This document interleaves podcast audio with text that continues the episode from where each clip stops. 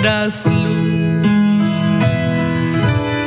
Para cuando quieras elegir amores sin promiscuidades como el avestruz.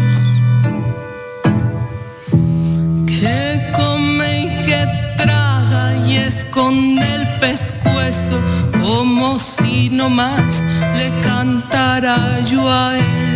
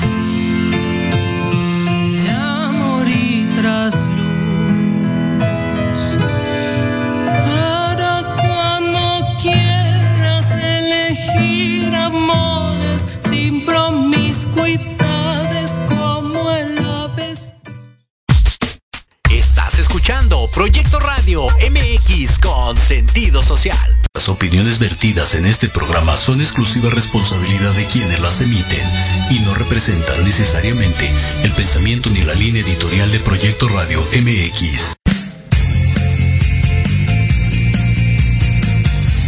¿Buscas un médico veterinario que ame a los animales? ¿Que entienda el lenguaje corporal de los seres con voz diferente? ¿Y que interprete gestos y actitudes de dolor?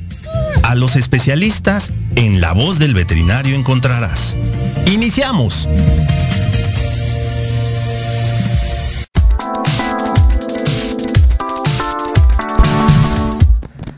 Hola, ¿qué tal amigos? ¿Cómo están? Qué gusto escucharlos una vez más en este su programa favorito que es En la Voz del Veterinario.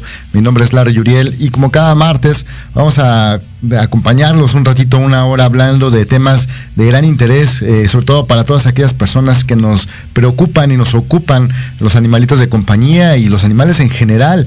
Por eso aquí en La Voz del Veterinario, de la mano de los especialistas, vas a conocer sobre algunas de las enfermedades más comunes, padecimientos, tratamientos y siempre, siempre de la mano de un especialista porque sabemos eh, que es realmente necesario que cuando eh, acudamos a revisar nuestros animalitos sea con gente realmente capacitada, gente que realmente sepa. Y bueno, como cada martes me acompaña aquí Marcela. Hola, ¿cómo estás? Muy bien. Muy buenos días, ya andamos por aquí en la voz del veterinario, ¿no? Con otro tema también interesante. Así es. Para que sepamos cómo podemos prevenir todas las patologías que se presentan en nuestros animales de compañía, ¿no? Sobre todo perros y gatos. Pero fíjate que ahorita ya está tomando, eh, no sé si lo podemos decir así, auge. ¿no? Ajá. Que un animal de compañía también puede ser el cuyo, puede ser un hermoso hurón, ¿no? Claro. Un ratoncito. Mm, Digamos que ya está tomando como más auge, ¿no? Sí. Que, que las personas ya tienen cada vez más este tipo de animales como animales de compañía, ¿no? Bueno, también los pájaros y las aves. Claro, exactamente. Oye, como platicábamos en alguno de nuestros Los- programas. fíjate, espérame, los pájaros y las aves, ¿eh?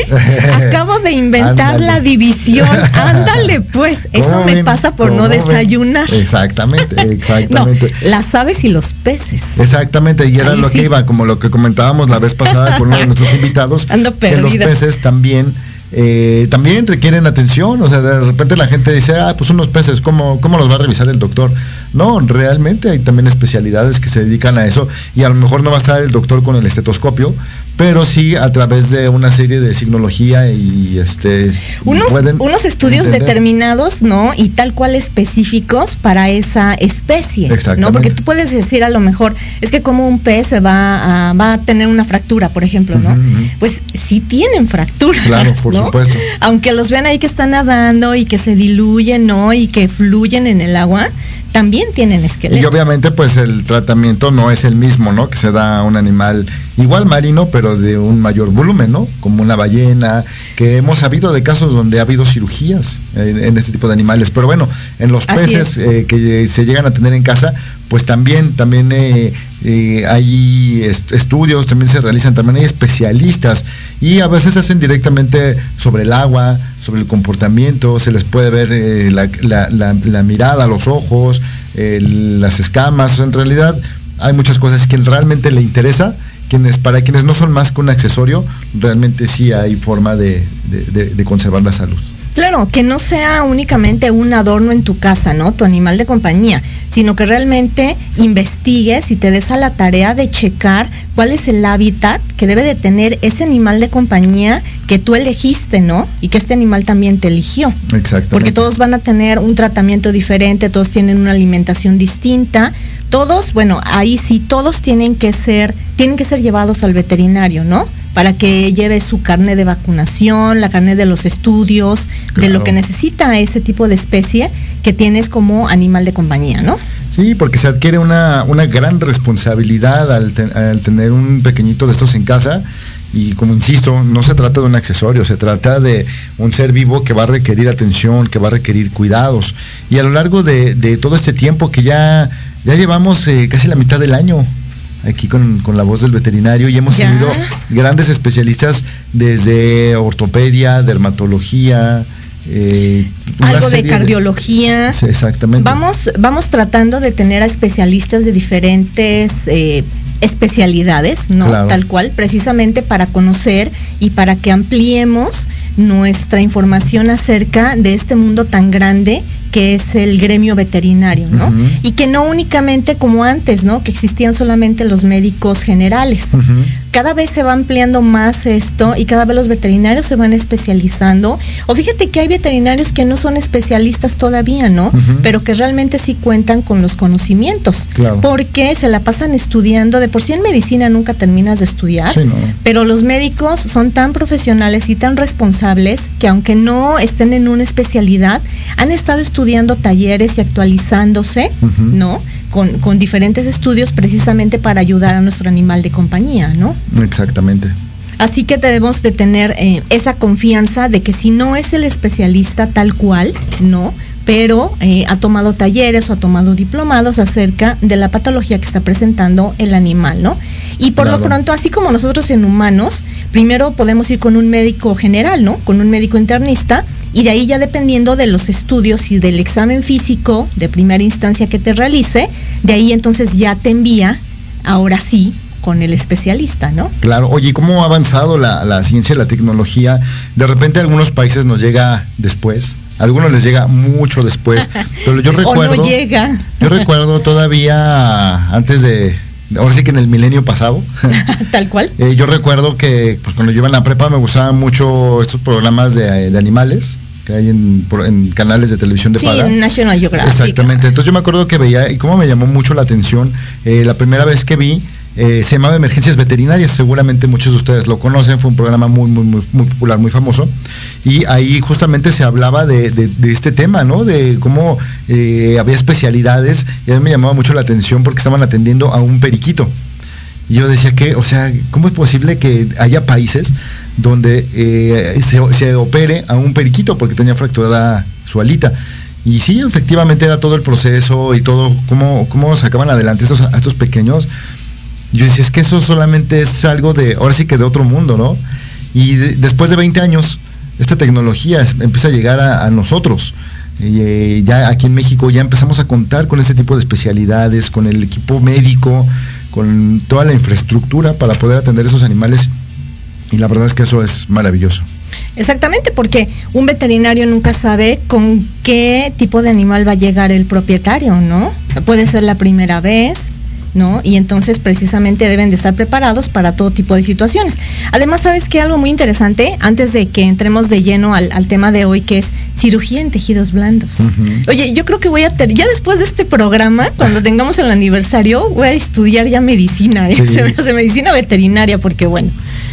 Em, Digo, es muy importante realmente que los veterinarios tengan ese conocimiento y, ¿sabes algo también? Eh, aparte de las especialidades, está la parte de urgencia, ¿no? También el médico veterinario debe de saber, hay expertos. Eh, eh, por eso precisamente está dividido un hospital o una clínica en el área de urgencias, ¿no? Porque ese, esos veterinarios están especializados, especializados precisamente en, en todo sentido en recibir, ¿no? Determinado tipo de patologías y saben cómo atenderlas. ¿no? Entonces también eso es muy importante. No, no podemos creer que un, un veterinario es simple. ¿no? Sino que cada uno tiene realmente un estudio específico porque cada área de especialidad tiene diferente tratamiento, ¿no? Desde que están capacitados para no dormir realmente, para comer poco y poder atender muy bien a tu animal de compañía, ¿no? Y que tengan el conocimiento de que es una urgencia, Exactamente. ¿no? Porque muchas veces a lo mejor nosotros como cuidadores nos espantamos, ¿no? De ver sangre que es muy escandalosa o porque empieza a estornudar tu animal de compañía y tú puedes creer o, o escuchas que está aullando o que está maullando, ¿no? En el caso de los gatos. Y tú como no, como no tenemos los conocimientos básicos, ¿no? Nos podemos espantar y creer que es una urgencia. Claro. Y no, o puede ser a la inversa, ¿no? A lo mejor pasamos por alto determinado foco rojo por falta de información o de conocimiento y realmente sí es una urgencia, ¿no? Y no sabes qué hacer. Sí, no, y eso nos ha pasado a muchos y esa es la intención de, de la voz del veterinario, poder eh, orientar a la gente a que sepan en qué momento se trata de una urgencia. Fíjate que a mí me pasó cuando yo empecé a entrar en este mundo animalero, eh, que me regalaron una gatita, pero yo no sabía absolutamente nada, simple y sencillamente pues me habían dado un, un gato y ya. Eh, pues la gatita venía en celo. Y esa noche, pues la gatita empezó a, a aullar y quienes, quienes tengan animales, quienes tengan gatos específicamente, sabrán cómo aulla una gatita cuando está en celo. Hasta eso es diferente. Aulla como, pare- pareciera como un bebé, eh, así llanto muy desesperado. Y pues la verdad, era- y fue en la noche. Yo estaba muy angustiado, muy asustado porque no sabía qué le estaba pasando al, al animalito. Lo veía tan mal, tan inquieto, se, se- se está muriendo, se está retorciendo por dentro, no sabía. Y total que fue la peor noche, eh, yo no sabía dónde acudir. Hasta el otro día que ya la, la llevé al veterinario y bueno, pues me dijo la, veterinaria es que está en celo. Y ahí fue donde entendí que bueno, cuando estaba en celo, pues así se ponían. Pero yo no sabía nada. Entonces ella me dijo, se tiene que operar. Y yo, ¿cómo que se tiene que operar? Entonces, eh, todo este tipo de cosas, cuando no tenemos eh, acercamiento con los animales o nos regalan alguno, pues son cosas que tenemos que ir aprendiendo. Y para mí, a lo mejor yo me hubiera, si hubiera conocido algún lugar o tenido carro en ese momento, agarro, me subo y la llevo a un hospital pensando que es una urgencia y la gatita simple y sencillamente estaba en su celo. Exactamente, por eso te digo, entonces hay que tener por lo menos eh, conocimientos básicos de las patologías o de las situaciones que puede enfrentar nuestro animal de compañía, dependiendo también de la raza, de la especie, de la edad, del tamaño, hasta del pelaje, ¿no? Exactamente. Para conocer, por lo menos, tener conocimientos básicos de lo que podemos enfrentar con esa especie que tenemos, ¿no? Así es. Pues bueno, vamos a un pequeño bloque. Regresamos eh, y vamos si ya podemos contar con nuestro invitado. Si no, no importa, nosotros continuamos avanzando. Tenemos por ahí un detalle en comunicación, pero eh, regresando del bloque, continuamos hablando de este tema tan interesante que vamos a abordar lo que son las cirugías de tejidos blandos y les vamos a explicar en qué consiste esto. Regresamos. Volvemos.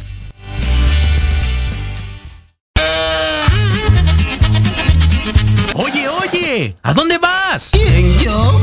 Vamos a un corte rapidísimo y regresamos. Se va a poner interesante. Quédate en casa y escucha la programación de Proyecto Radio MX con sentido social. ¡Uh, la, la chulada! ¿Aún no terminas la prepa por falta de tiempo? En el EVA Educación te preparamos en solo 12 semanas para que obtengas tu certificado. Rápido, con validez oficial y una garantía por escrito de satisfacción total.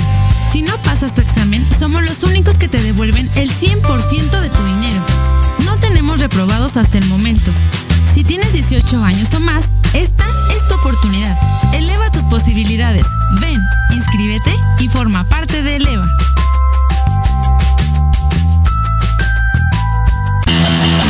La manera de enseñar y aprender ha cambiado y en Academia Manabuta Mení por un aprendizaje integral nos queda claro. Te ofrecemos cursos de actualización, clases de idiomas, capacitación y nivelación académica para alumnos y docentes, empleando la metodología Hayasaka con técnicas digitales actuales, ejercicio físico y mental, musicoterapia, control de sueño y marionetas. Búscanos en redes sociales como arroba Academia Manabuta Mení o al 55 30 17 57 76.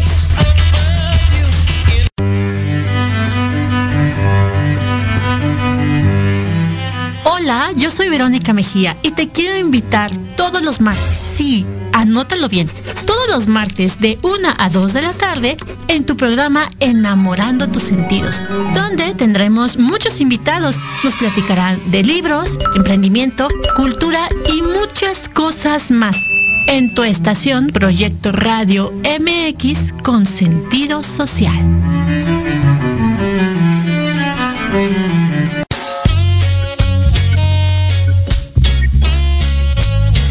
Soy el Dr. Halgan Eshananda y te invito a escucharme todos los martes a las 16 horas en Conciencia Espiritual. Un programa divertido para compartir el mundo de la espiritualidad y la salud integral sin tabúes y sin fantasías. Por supuesto, aquí en Proyecto Radio MX y todas nuestras plataformas digitales.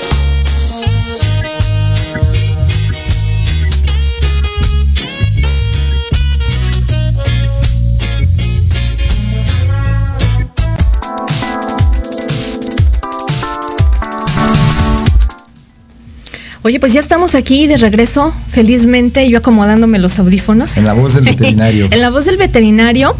Oye, vamos a platicar acerca de la cirugía de tejidos blandos. Exactamente. Ah, y dices, ¿qué es eso? ¿Qué es eso? Así es. Pero bueno, antes que nada quiero comentarles, este, vamos a, a comentar, vamos a platicar un poquito del tema. El doctor Gabriel Ramírez, que es nuestro invitado, eh, ahorita no ha podido conectarse. Entonces, eh, porque nosotros tratamos de siempre eh, tener este tipo de pláticas con algún especialista, con algún médico. Entonces vamos a esperar que si en el transcurso del programa se puede conectar, lo enlazamos. Y de todos modos, si no, posteriormente vamos a tener alguna eh, plática mucho más profunda, ¿no? Así es. Pero sí vamos a platicar para enterar a la gente qué es, porque es algo de repente muy común. Cuando se empieza a hablar de cirugía, se habla de diferentes eh, tipos. Tipos. Pero hay uno Así muy es. específico cuando hablan de tejidos blandos. ¿A qué nos referimos con tejidos blandos? Mira, pues déjame que te cuento. La cirugía general o de tejidos blandos es la medicina veterinaria que se ocupa del tratamiento quirúrgico de patologías que afectan a órganos internos, piel y musculatura de los animales. ¿Sí? Y también se engloban aquí las cirugías realizadas con fines preventivos, diagnósticos o paliativos. De hecho, este tipo de cirugías de tejidos blandos en la veterinaria son de los más comunes que se pueden presentar, ¿no? Por eso tuvimos en algún momento a la, veterinaria, al especialista en cuestión de dermatología, ¿no? A los cirujanos ortopédicos por la parte de las fracturas, ¿no? Por la parte de algún problema en la musculatura de los animales, en los huesos, ¿no? Entonces son el tipo de cirugías que realmente son las que más se presentan en nuestros animales de compañía, en perros y en gatos. Así es, y son, eh, no, no es que no tengan un grado de complejidad alto, claro que lo tienen, pero eh, son, son menores, digamos, a una cirugía ya eh, traumática, un caso de ortopedia o un caso, un caso mucho más específico, ¿no? Donde ya involucra huesos, donde involucra alguna amputación o algo así.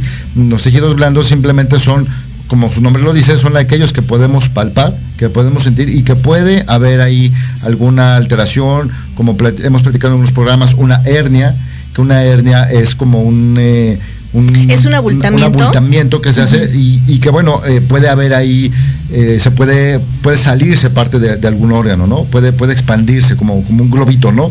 Entonces, eso, eso, es un tejido blando. O también puede haber tumoraciones todo este tipo de, cáncer que se empieza a presentar en algunos animales, eh, tipo de tumores que no, siempre son malignos. Hay, diferentes tipos de tumores, también hay benignos y hay malignos. Pero bueno, todo este tipo de, tumoraciones se tienen que extraer para analizarlos ya en el laboratorio de una manera más específica con, un patólogo. Entonces, esto requiere de una cirugía de tejido blando. ¿Por qué? Porque van a entrar al músculo y van a extraer el, el tumor para poderlo analizar, ¿no? Así es. Ahora recordemos que este, hablando de los abultamientos, ¿no? Puede ser, eh, bueno, ya eh, llevando a tu animal de compañía con el veterinario, con el examen físico, ¿no? Algún estudio adicional que se requiera, algún estudio de sangre eh, o alguna radiografía o ese tipo de estudios ya especializados. También podemos, eso nos va a ayudar a ver si este abultamiento o, un absceso es, tal cual, ¿no? Un absceso o puede resultar un tumor. O también lo importante aquí es que muchas veces crecen hacia adentro, ¿no? Que no son visibles a nosotros como los cuidadores. Por eso es muy importante que cualquier tipo de cambio en la conducta del animal de compañía sea vista por el veterinario, ¿no? Para que realmente, además del examen físico, nos pueda ayudar a saber de qué se trata, ¿no? Si es algún problema en tejidos blandos o ya estamos hablando de otro tipo de patología. Exactamente. Ahora, también es importante recordar que eh, las patologías pueden variar, ¿no? En ocasiones son patologías que son heredadas, son congénitas, ¿no? Son patologías que vienen desde el nacimiento del animal de compañía, ¿no? Porque, ¿sabes que Esto es, esto, a pesar de que el mundo animalero y las especialidades y el conocimiento veterinario es enorme, siempre hay información base, ¿no? Hay información base, como las el tronco del árbol, que es eh, la información base, y de ahí ya vienen todas las ramificaciones, ¿no? Entonces, las cuestiones básicas ya saben que son las visitas periódicas al veterinario, saber qué tipo de patología es, y esto lo podemos conocer, ¿no? Podemos prevenirlo de cierta forma cuando sabemos qué tipo de animal tenemos, ¿no? Porque como tú comentabas hace un momento, me dieron un gato y ya, ¿no? Exactamente. es, un, es un animal que, que maulla y ahí me quedo, ¿no?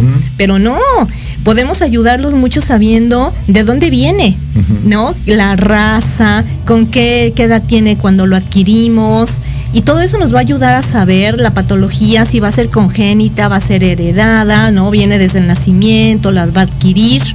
Esas son las cuestiones básicas que nosotros como cuidadores debemos de saber, ¿no? Claro. Y sabes que algo básico, si realmente es perro o gato, ¿no? que también a mí me llegó a ocurrir en algún momento, eh, no voy a decir nombres, pero bueno, yo tuve, tenía una gatita después de esta, otra Aunque gatita que ridículo, No, sí. Y, en esta ocasión, ¿qué fue lo que pasó? Que, llevé a la gatita porque tuvo un, accidente y la llevé al médico, pero haz de cuenta, la gatita llevaba días conmigo y bueno, yo no sabía. Yo no, yo no, yo no soy experto, yo no soy veterinario. Ah, Entonces, pues yo le veía y, yo le veía como algo abultado y alguien me dijo, es un es macho. Yo dije, ah, pues es macho.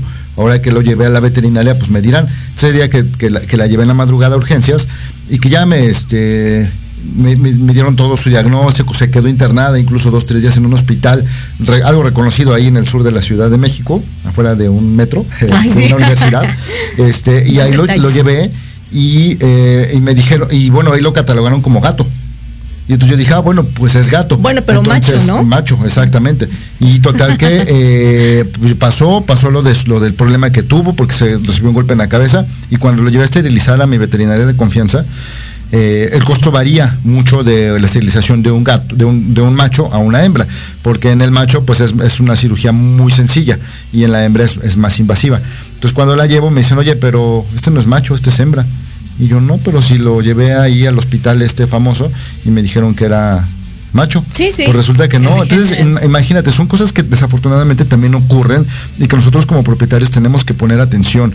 O sea, uno confía en el hospital porque tiene renombre, porque está reconocido, porque cobran carísimo y resulta que algo tan elemental como que le cambian el género al gato. Entonces, ahí pones en duda todo todo lo demás, digo, bueno, entonces ya me dio duda también si, si el medicamento que le mandaron era el adecuado, si el diagnóstico fue el adecuado, si las radiografías, la tomografía que me dieron eran las adecuadas. Entonces, eso me pone a cuestionar mucho y bueno, al día de hoy pues no he regresado yo a ese hospital, pero eh, es importante que ustedes como propietarios entiendan eso, ¿no? Por eso el paréntesis ahorita que, hablabas de, de, cosas tan básicas como identificar si es un macho o es una hembra. No, sí, porque es que con base en eso también y otras cuestiones básicas, digo, eh, yo creo que todos, a todos nos ha pasado, ¿no? Y, si hemos observado, menos que llegues a la veterinaria y avientes a tu animal de compañía y te vas, ¿no? Pero de, de las primeras cuestiones cuando llegas a una veterinaria es que le abren el expediente a tu animal de compañía, ¿no? Y de todas maneras, aunque no sea la primera vez que ha sido, siempre cuando llegas lo deben de pesar, ¿no? Porque con base a ese peso es que pueden desde ahí ya pueden hacer un, diagnóstico, digamos, ya pueden hacer una observación los médicos de que si está muy bajo de peso, si ya subió de peso, ¿no? Eh, el peso ayuda precisamente para que al momento que te emitan la receta médica, sepan la cantidad de medicina que les debes de dar y los días, ¿no? Para la patología que enfrenta tu animal de compañía, ¿no? La especie, el tamaño. Es que realmente todas esas son cuestiones básicas. Y claro, y la, consulta debe ser regular, al menos, lo que nos han comentado nuestros especialistas que han venido aquí, al menos anual, que es cuando le pones las vacunas, al menos ahí deberías de tener esa primera exploración y en algunos casos es, semestral. Y sobre todo cuando ya van siendo más geriatras los animalitos, tiene que ser más regular. Aquí es donde el médico con toda su expertise, él va a determinar si se trata de, si tiene algún padecimiento, si se trata de una enfermedad de, algún tejido blando o algo de otro, de otro tipo, ¿no? A través de, estos, de estas eh, abultaciones que se hacen, que como bien hemos dicho pueden ser una tumoración, una hernia o simple y sencillamente un absceso, pueden ser mm, la manifestación de muchísimas otras cosas que se está presentando y la única forma es a través del médico cuando haga este tipo de exploración en los tejidos blandos. ¿Cómo lo va a hacer? Pues ahora que le va a dar como un masajito. Lo va a explorar, lo va a tocar todo, sus axilas, tiene que revisarle los ganglios. Los ganglios se encuentran en la parte inferior de la, de la cabeza, al lado de los hombros. Ahí vamos a poder nosotros sentir los, los ganglios de nuestros animalitos. Hay que ver si están inflamados, y este, todo este tipo de cosas nos van a dar parámetros, ¿no? Pero eh, el médico es el que va a saber, porque a lo mejor yo puedo sentirle, ¿no? De repente una bolita y, y es el ganglio, y a lo mejor es normal, pero el médico es el que va a saber. Y aparte él, acompañado de toda la, todo el historial clínico que bien comentas, pues ya tenemos una, una historia, ¿no? Si hay antecedentes, si no los hay, si de repente hubo un golpe, lo que sea, ¿no? Ahí es donde vamos a empezar a ver. Entonces el médico va a ser quien va a determinar si hay alguna lesión en algún tejido blando. Ahora bien, eso es en el caso de que sea eh, palpable o sea visible, pero como bien se comentaba, como bien comentabas Marce, hay, quien, hay, un, hay algunas alteraciones que son internas que no logramos ver. Para eso nos valemos de ciertos instrumentos que actualmente ya, ya es más fácil ya son más accesibles de, poder tener acceso a ellos, que como es una tomografía, una resonancia magnética, o algo mucho más sencillo, que es más fácil encontrar en la clínica, un ultrasonido, ¿no? Que nos va a permitir ver el órgano si, si hay algo ahí anormal.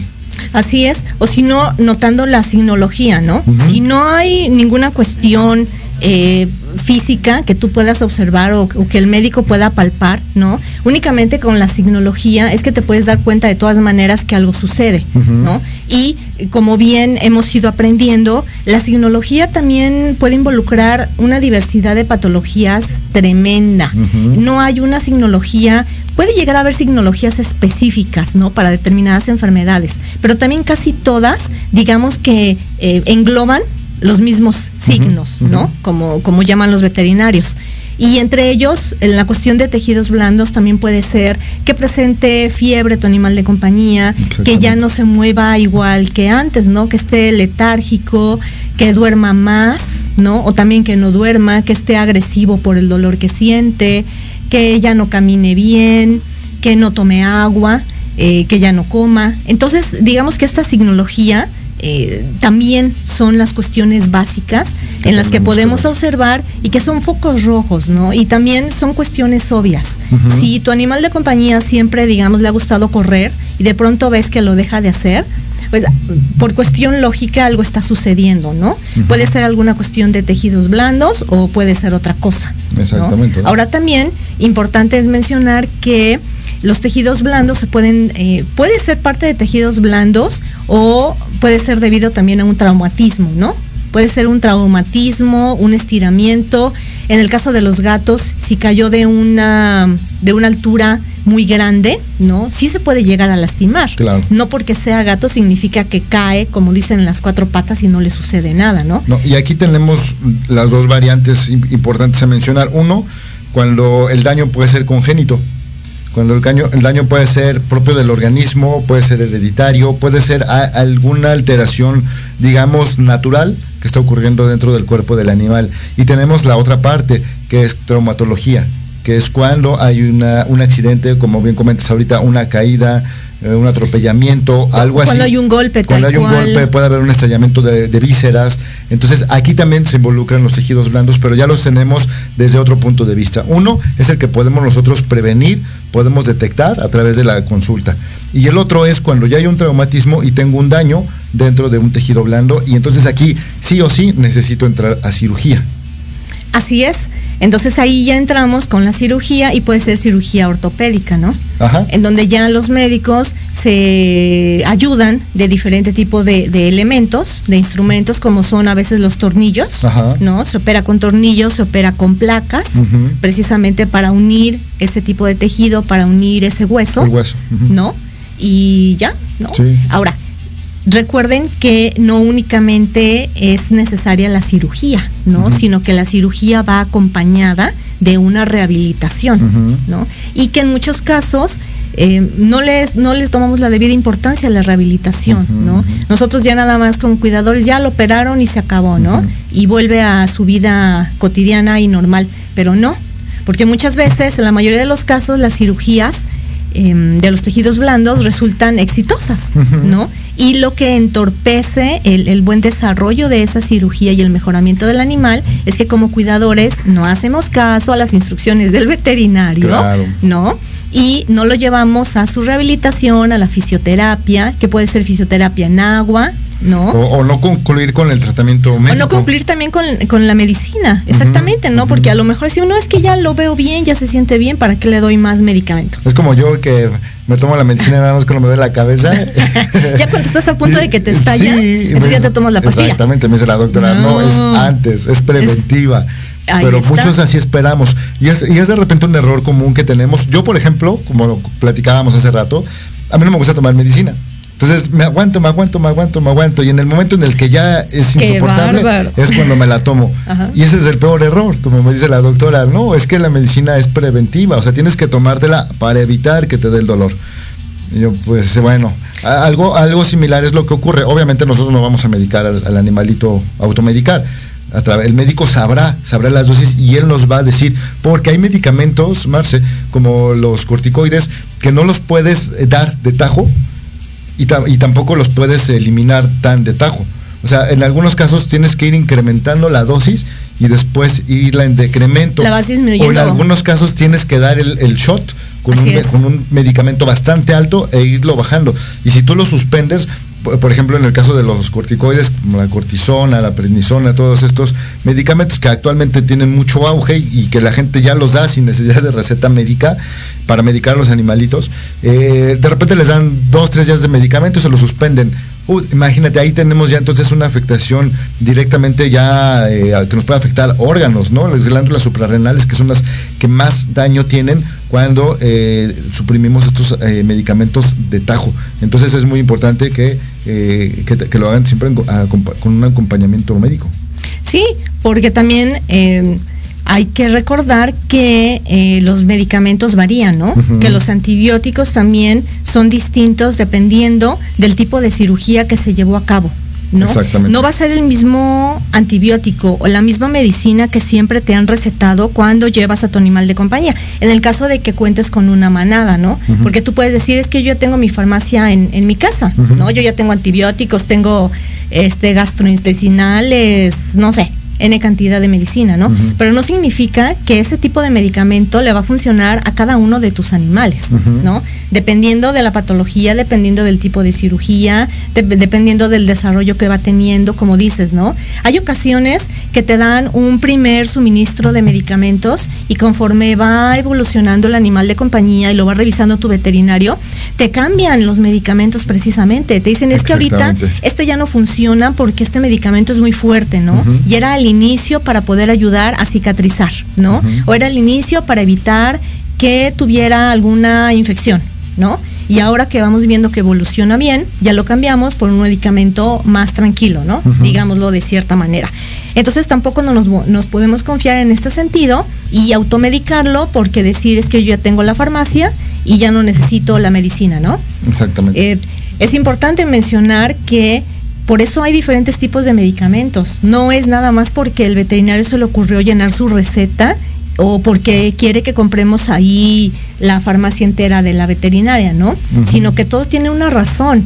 Ahora, aquí también la cuestión es de que nosotros como cuidadores tengamos esa curiosidad de preguntarle al veterinario, oiga, ah, yo sí, yo sí, ¿eh? yo soy metiche, yo sí le pregunto, oiga, por favor, en la receta, anóteme este medicamento para qué funciona, quiero saber para qué sirve cada medicamento, ¿no? Para Claro. mi animal de compañía.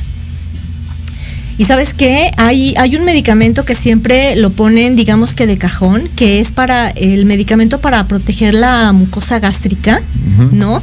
Porque la mayoría de los animales de compañía son delicados, Sí, ¿no? Y sí, muchas veces sensibles. envían tanto medicamento precisamente para atacar diferentes partes y ayudarlo, ¿no? Diferentes eh, cuestiones de su cuerpo para su rehabilitación y obviamente pues, les va a afectar el estómago, ¿no? Como a todos.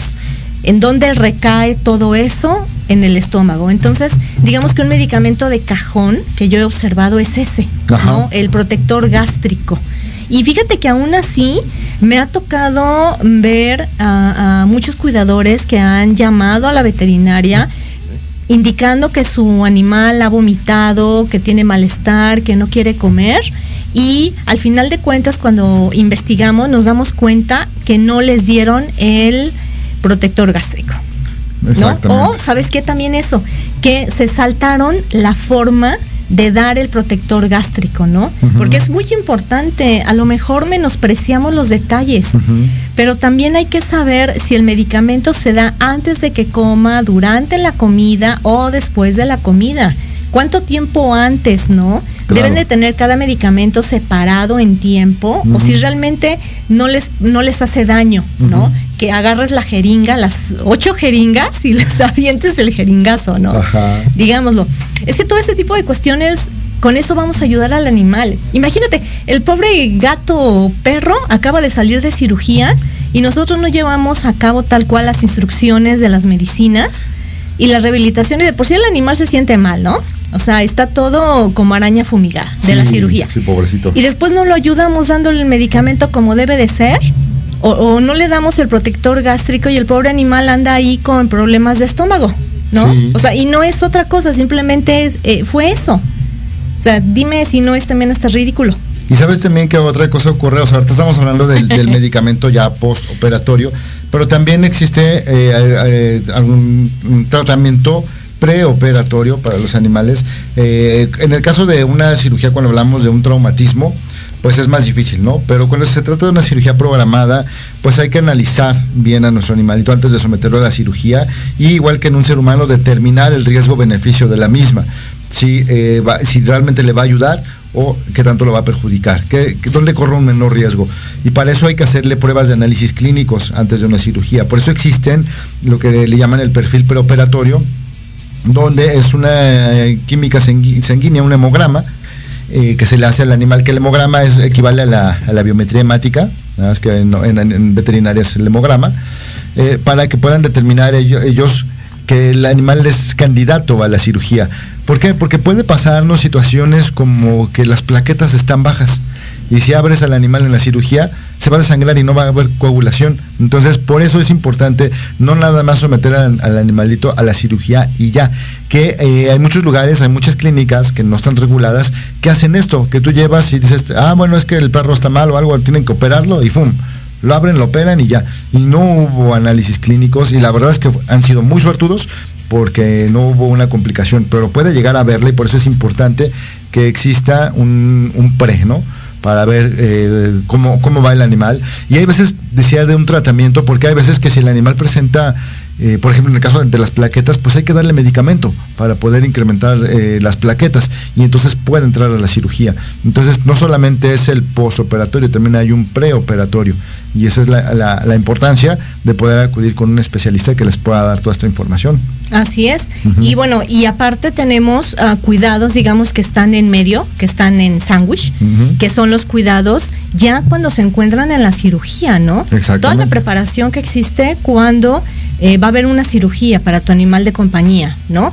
Em, porque son varias personas las que se encuentran involucradas en esta cuestión y que también son de suma importancia, ¿no?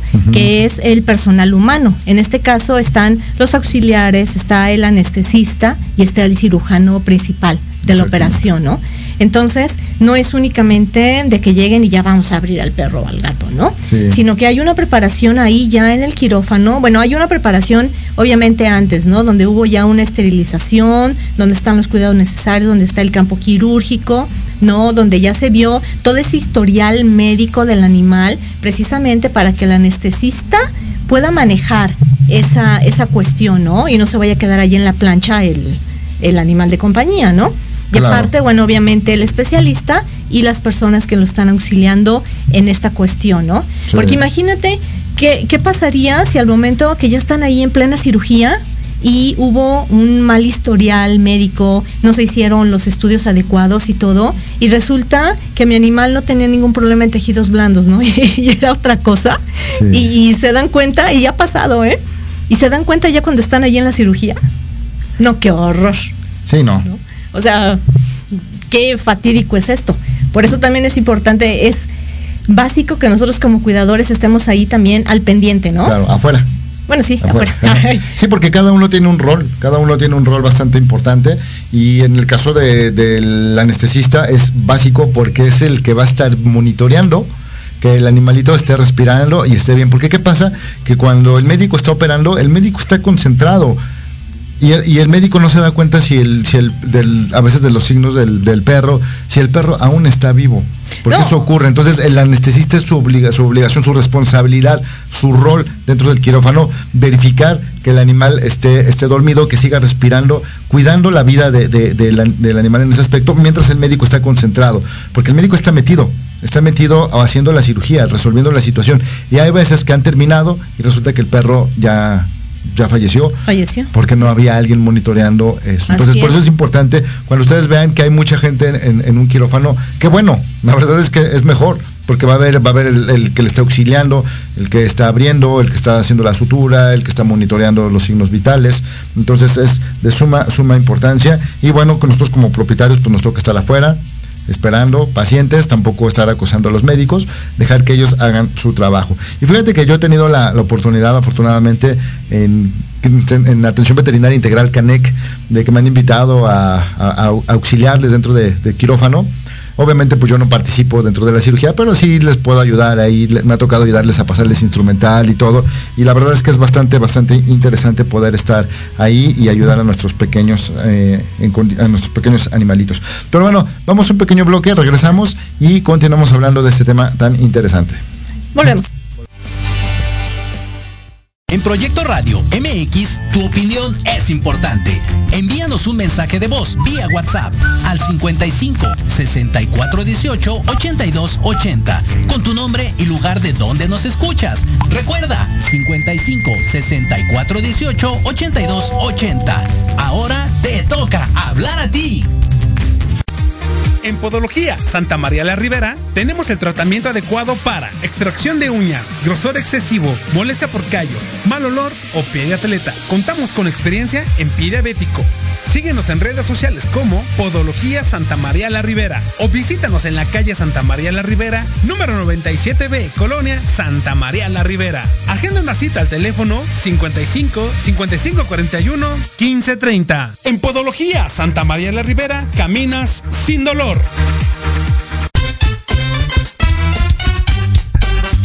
¿Estás en tu casa muriendo de aburrimiento? ¿Ya hiciste tu tarea y no tienes nada que hacer? Ponle diversión a tu día con los pequeños genios. Con ciudades, juegos, datos interesantes y mucha diversión. ¡Hurra! Todos los martes a las 5 de la tarde por Proyecto Radio MX.com con sentido social. Horizonte es un universo de posibilidades para ti. Acompáñanos todos los martes de 6 a 7 de la noche en Proyecto Radio MX con sentido social para descubrir, aprender y tomar acción en cada esfera de tu vida. En cada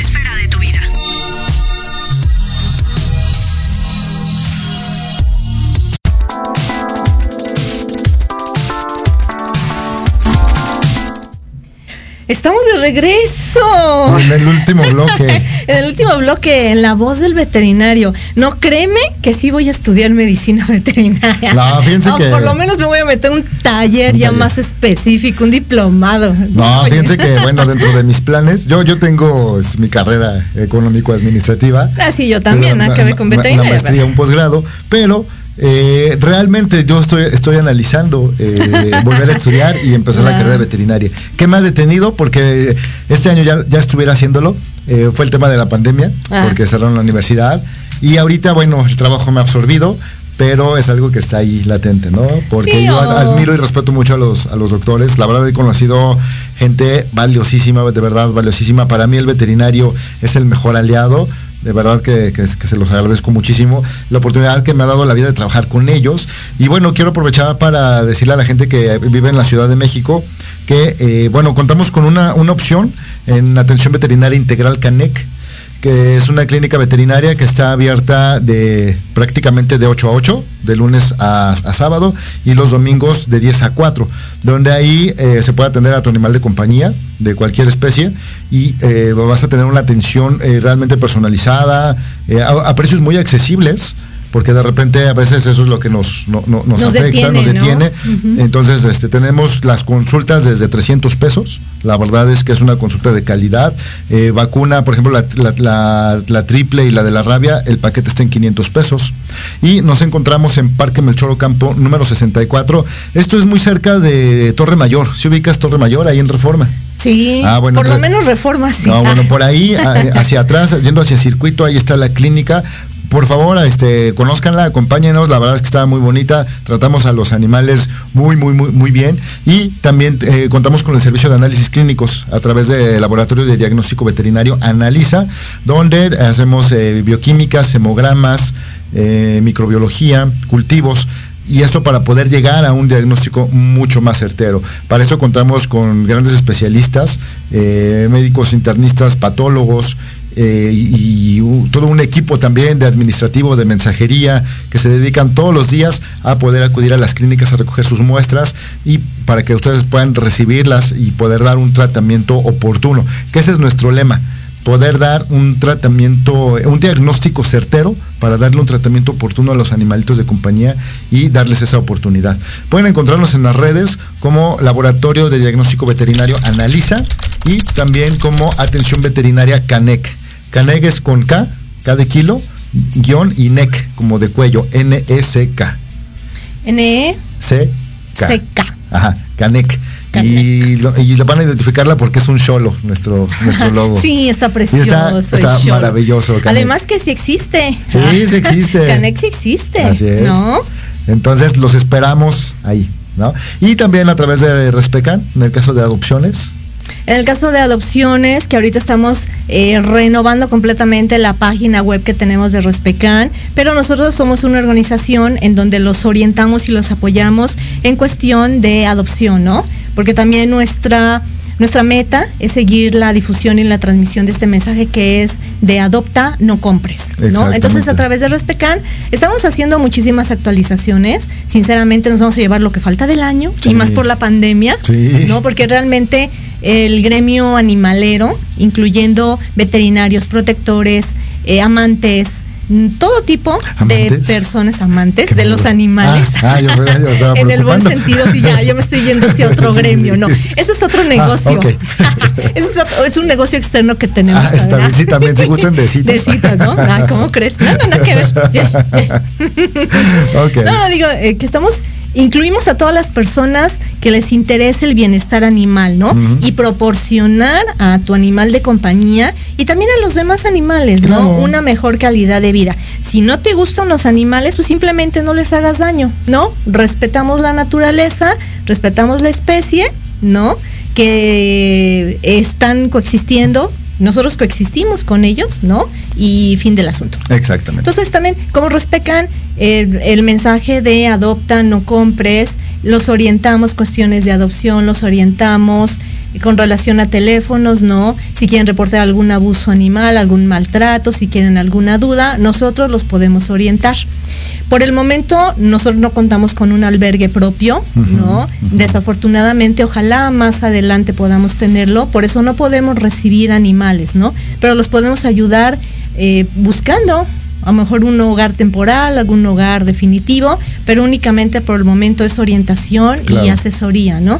Y precisamente contactarlos si tienen dudas con algún especialista, con algún médico internista. Que estamos haciendo Tenemos- nuestro directorio. que estamos actualizando el directorio médico. Conocemos médicos que realizan eh, las consultas y las visitas a domicilio. Entonces por ahí los podemos ayudar, ¿no? Con relación a costos, a ubicaciones de clínicas, especialistas, la cuestión del laboratorio, ¿no? Entonces nosotros los podemos orientar y nos pueden encontrar como Respecan y a través de las redes sociales enviarnos sus comentarios, ¿no? O puede ser a través de mi correo electrónico que es marcelasandoval arroba respecan.com. Y también ahí la gente que quiera participar en, en, en nuestro programa, que quiera estar con nosotros, también pueden escribirte al mismo correo, algún médico veterinario que le interese, eh, pues ahí puede contactarnos para que eh, nosotros... Para invitarlo al programa, ¿no? Ya sea de forma presencial o nos conectamos vía Zoom y con todo gusto tratamos aquí el, un tema de interés, ¿no? Ya sea un médico, puede ser un médico titulado, puede ser un pasante también, Claro. ¿no? Alguien que tenga los estudios eh, adecuados para poder platicar y difundir la información acerca de animales, ¿no? Exactamente. Así es. Y fíjate que otra, otra cuestión también importante que está relacionada a la cirugía de tejidos blandos, pues es que existen también diferentes tipos de cirugías en este caso, ¿no? Que son cirugías preventivas como las esterilizaciones, que son las castraciones, cirugías de paladar, ¿no? Existe otro grupo, otra división que son las cirugías curativas, que son las que se realizan para mejorar o curar una patología o enfermedad por ejemplo, las fracturas de huesos, en este caso, ¿no? O cirugías oncológicas o las mordeduras, que también son muy comunes. Claro. Y hay otro, otro hueco como tipo de cirugía, que son las cirugías paliativas, que este tipo de cirugías no son para, para curar al animal de compañía, sino para mejorar la calidad de vida, siempre y cuando estén diagnosticadas por tu veterinario, ¿no? Como ciertas cirugías oncológicas. Así es. Entonces también esto digamos que es otra ramificación básica, dependiendo de la veterinaria, ¿no? Dependiendo de qué tipo de, de cirugía es la que van a realizar. Si es una cirugía únicamente para mejorar su calidad de vida, eh, una cirugía que va a ser para, para curar al animal, ¿no? Una cirugía preventiva, que las comunes son las esterilizaciones, ¿no? Preventiva, ¿por qué? Porque previenes que sigan naciendo más animales y sean abandonados, ¿no? Preventiva, ¿por qué? Porque una esterilización puede ayudar a tu animal de compañía a evitarle algún tumor en el futuro, ¿no? Así es. Entonces, también esto, muy interesante saber el tipo de cirugía. Pues bueno, hemos llegado ya al término de esta emisión. Y les recuerden que los esperamos el próximo martes en punto de las 10 de la mañana para platicar con algún otro especialista. Eh, no nos puede acompañar el doctor Gabriel Ramírez, pero vamos a reprogramar la entrevista para que también ustedes tengan un acercamiento a él, lo puedan conocer. Si tienen alguna duda, alguna inquietud, les estaremos informando cuando reprogramaremos eh, la, entrevista. Eh, por mi parte ha sido todo. Pasen excelente tarde, abríguense bien, saquen paraguas porque está lloviendo muy fuerte. Y por favor, si ven a algún perrito en condición de calle que esté necesitado, tienen en la mano, ayúdenlo, eh, llévenlo con un veterinario para que le dé atención, no se lo dejen, no se trata de aventar el problema a alguien más, pero por favor, este, tengan, pongan mucha eh, atención, seamos empáticos con estos animalitos que en esta época, pues la verdad son los que más la padecen. Mi nombre es Larry y nos escuchamos el próximo martes en punto de las 10 de la mañana. Marcela, un placer. Los escuchamos en Hoy en 8. Muchas gracias. Hasta pronto. Bye.